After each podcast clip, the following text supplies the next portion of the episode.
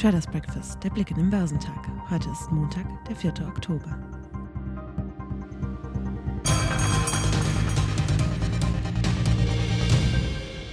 Neuer Monat, neuer Schwung. Die Hoffnung auf ein Corona-Medikament von Merck hat der Wall Street kräftig Auftrieb gegeben. Die Wochenbilanz fällt aber ernüchternd aus, auch für den DAX. Die asiatisch-pazifischen Märkte zeigten sich im Montagshandel unendlich, wobei der Hang Seng Index in Hongkong nach seiner Rückkehr von einem Feiertag am Freitag um mehr als 2% fiel. Der Handel mit Aktien von China Evergrande wurde ausgesetzt, da die Sorge der Anleger um den verschuldeten Immobilienentwickler zurückkehrte. In Japan büßte der Nikkei 1,4% ein. Die australischen Aktien legten zu. Der S&P ASX 200 stieg um knapp 1% Die Märkte in China sind in dieser Woche wegen eines Feiertages größtenteils geschlossen und werden am Freitag wieder geöffnet. Auch die südkoreanischen Märkte sind am Montag wegen eines Feiertages geschlossen. Im Zuge eines Kurssprungs bei den Aktien von Merck Co. hat sich der Dow Jones Industrial am Freitag von seinen Vortagesverlusten weitreichend erholt. Die Nachricht, dass der Pharmakonzern mit einem Medikament gegen Covid-19 vor dem Durchbruch steht, rückte nach Tagen der Zinsangst wieder die Hoffnung auf einen Ausweg aus der Pandemie stärker in den Mittelpunkt. Der Leitindex rückte am Ende um 1,4 Prozent auf 34.327 Punkte vor. Er verbuchte damit einen freundlichen Start in den Oktober. Auf Wochensicht konnte er also am Minus, das getrieben war von Inflationsbedenken, dem US- Haushaltspoker sowie Konjunktursorgen wegen Lieferengpässen noch auf 1,4 Prozent reduzieren.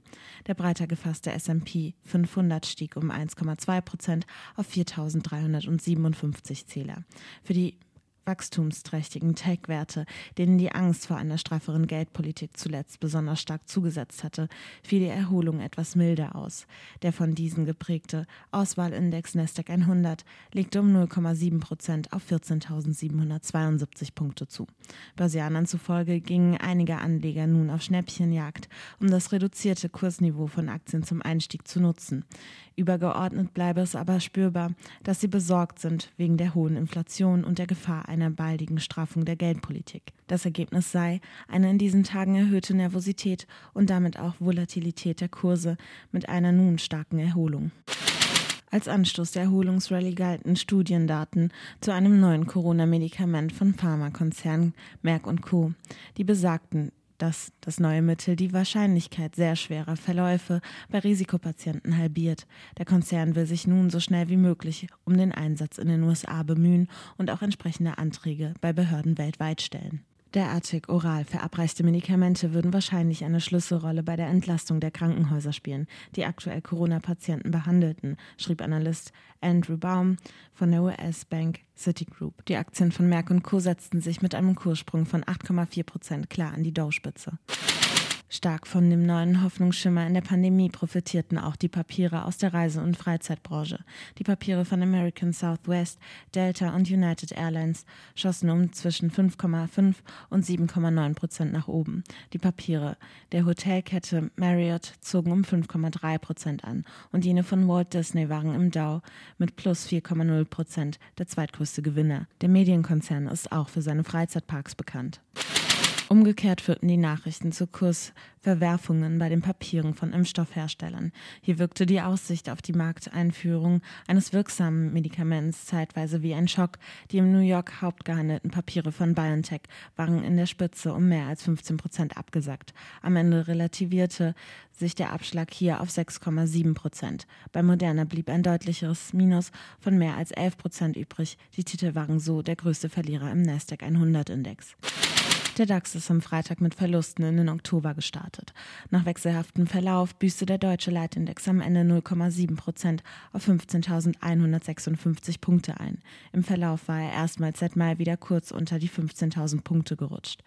Nach seinen Verlusten, die er am Vortag für den September und das dritte Quartal einstecken musste, ging nun auch die Woche schlecht zu Ende. 2,4 Prozent hat der DAX seit dem vergangenen Freitag verloren.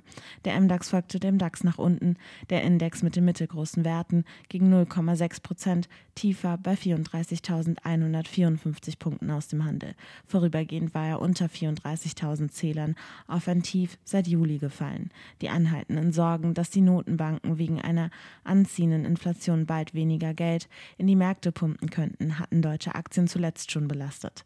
Eine Teuerung in der Eurozone, die im September auf den höchsten Stand seit 13 Jahren stieg und das Inflationsziel der Europäischen Zentralbank klar überschritt, untermauerte die Befürchtungen. Zum größten Verlierer im DAX wurden die Aktien des Labordienstleisters Sartorius. Nach zuletzt zwei Erholungstagen knickten sie um 6,1 Prozent ein. Dafür verantwortlich gemacht wurde eine Kaufempfehlung durch die französische Bank Société Générale. Analysten Delphine Louet begründete diesen Schritt mit einem erwarteten Kostenanstieg. Im Gegenzug waren die am Vortag noch aus dem Depot geworfenen Aktien aus den Bereichen Energie und Immobilien gefragt. Die Papiere des Versorgers E.ON setzten sich mit einem Aufschlag von 1,9 Prozent an die Spitze knapp, vor Vonovia mit einem Anstieg um 1,7 Prozent. Positive Stimmung gab es außerdem im Autosektor mit einer angehobenen Jahresprognose von BMW. Die Titel des Münchner Autobauers rückten am Ende um 1,3 Prozent vor. Zum Wochenauftakt stehen in Europa keine wichtigen Konjunkturdaten an. In den USA werden die Industrieaufträge bekannt gegeben. Wichtige Geschäftszahlen sind nicht zu erwarten. Der DAX wird im Minus bei 15.103 Punkten erwartet.